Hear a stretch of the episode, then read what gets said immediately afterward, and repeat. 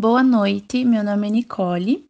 Eu e os discentes Priscila, Rodrigo e Evelyn vamos comentar sobre a função do planejamento, bem como quais seus limites e perspectivas para que ele não automatize o processo de construção de conhecimento.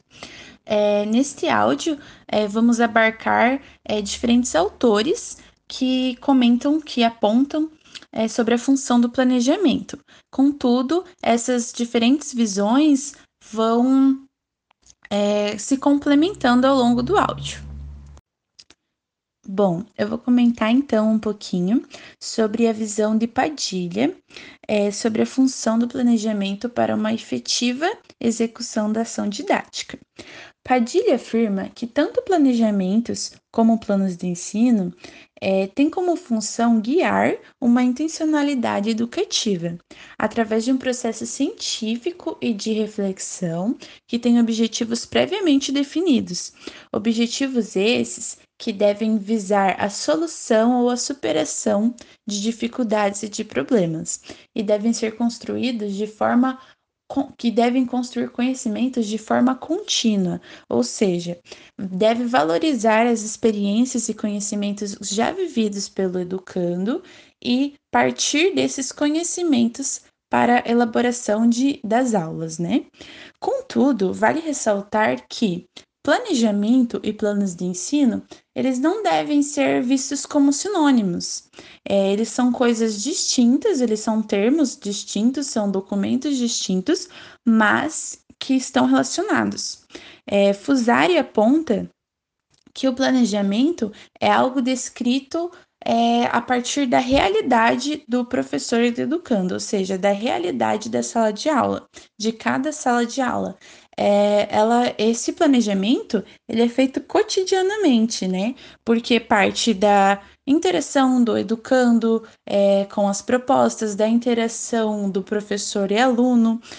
E já o plano de ensino, ele serve como base, ele serve como base para o planejamento, mas por sua vez, o plano de ensino, ele é elaborado pelo processo educacional como um todo, ou seja, por todos os professores. E esses professores, eles, no plano de ensino, hum, é, demonstram, apresentam, né, suas propostas de trabalho em suas áreas específicas. Então, o planejamento ele deve ser previamente realizado, sim, para que exista, em último caso, a improvisação em sala de aula.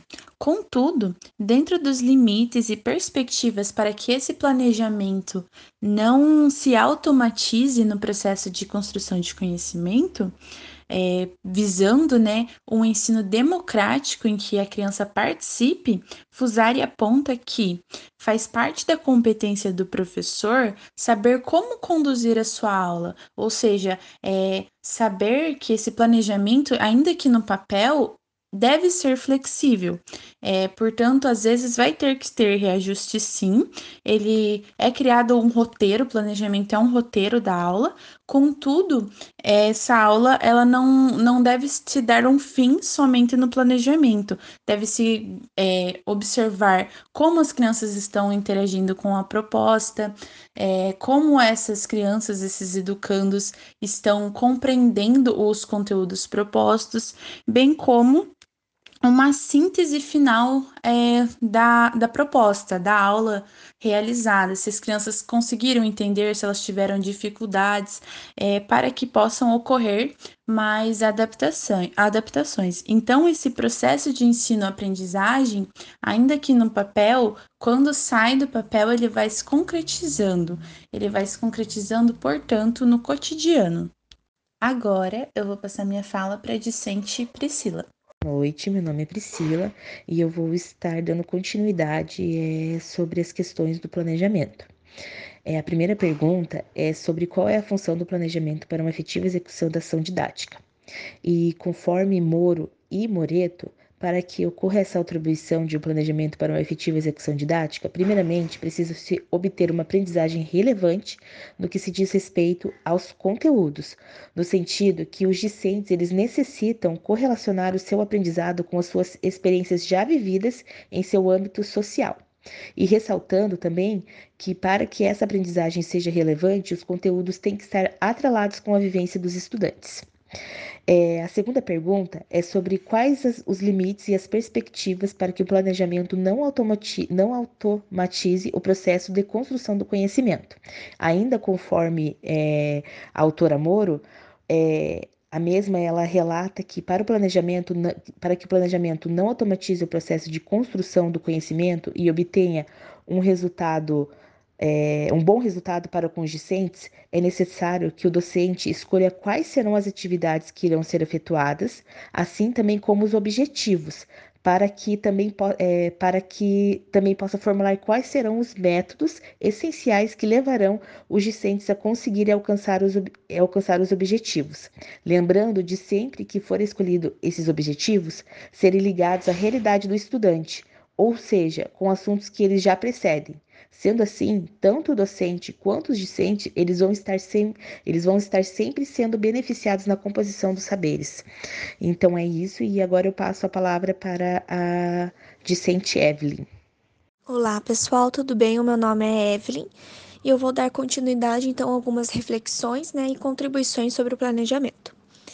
Então, o que nós vemos é que o planejamento, não só em nossas vidas diárias, mas também em relação ao âmbito profissional, é, o planejamento ele é imprescindível para a organização e o alcance de objetivos estabelecidos.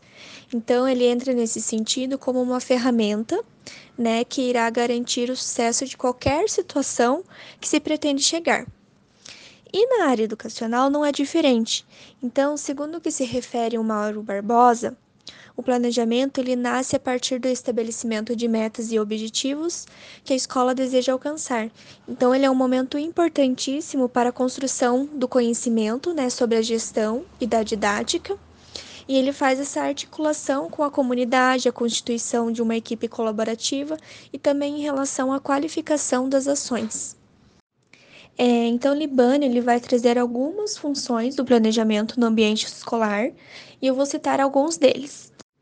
Primeiro, né, para a a função do planejamento é explicar os princípios e diretrizes e os procedimentos do trabalho docente em relação à articulação entre as tarefas da escola e as exigências do contexto social. Também o processo de participação democrática. A segunda função, né, é, colocada por Libânio, é expressar os vínculos entre o posicionamento filosófico, político-pedagógico e profissional e as ações efetivas que o professor irá realizar na sala de aula. Então, o planejamento escolar entra nesse sentido como uma tarefa docente que inclui tanto a previsão das atividades em termos de organização e também de coordenação em face dos objetivos propostos. Então, além disso, também leva em consideração a revisão e adequação no decorrer do processo de ensino. Segundo Libânio, o planejamento é um meio para programar as ações docentes, mas também é um momento de pesquisa e reflexão intimamente ligado à avaliação. Outra função que Libânio cita também sobre o planejamento é assegurar a racionalização, organização e coordenação do trabalho docente, de modo que a previsão das ações docentes possibilite ao professor a realização de um ensino de qualidade e que evite a improvisação e a rotina.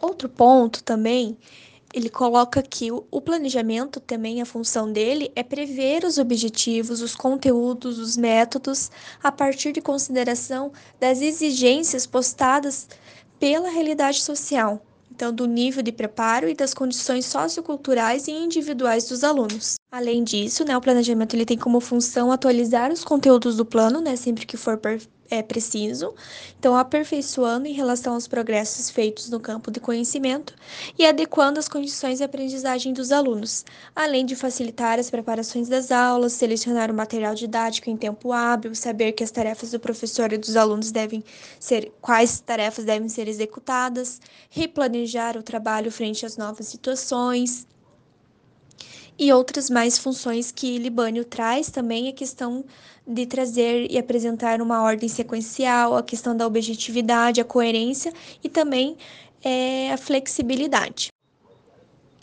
É, em relação a, ao planejamento, né, que ele não se automatize o processo de construção do, de conhecimento, eu trouxe uma ideia do autor Adriano Pires de Campos, né, e ele vai dizer que a maior dificuldade da construção de um planejamento é a colaboração de todos os atores da comunidade escolar.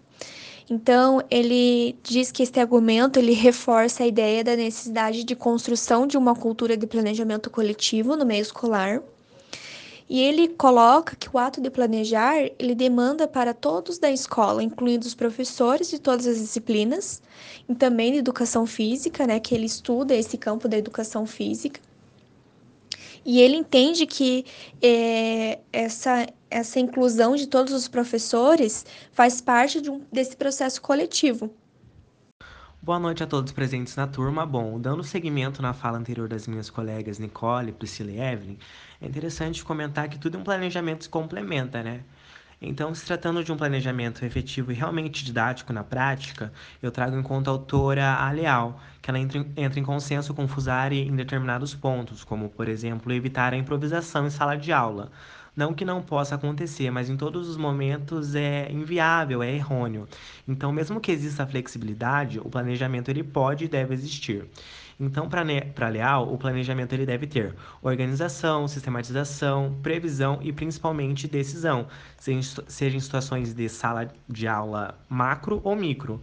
É essencial que a gente saiba que o planejamento ele não é momentâneo, ele vai trazer consequências, sejam positivas ou negativas, né, para a sociedade a longo prazo, justamente por ser um ato político-pedagógico. Então, turma, nós devemos ter o discernimento que o planejamento ele deve ser qualitativo e não quantitativo. Então, é essencial sim que haja intencionalidade de beneficiar o aluno de forma que não somente a cognição dele seja com, com, complementada, a maturidade educacional, mas sim ver o aluno como enxergar o seu desenvolvimento enquanto cidadão, né?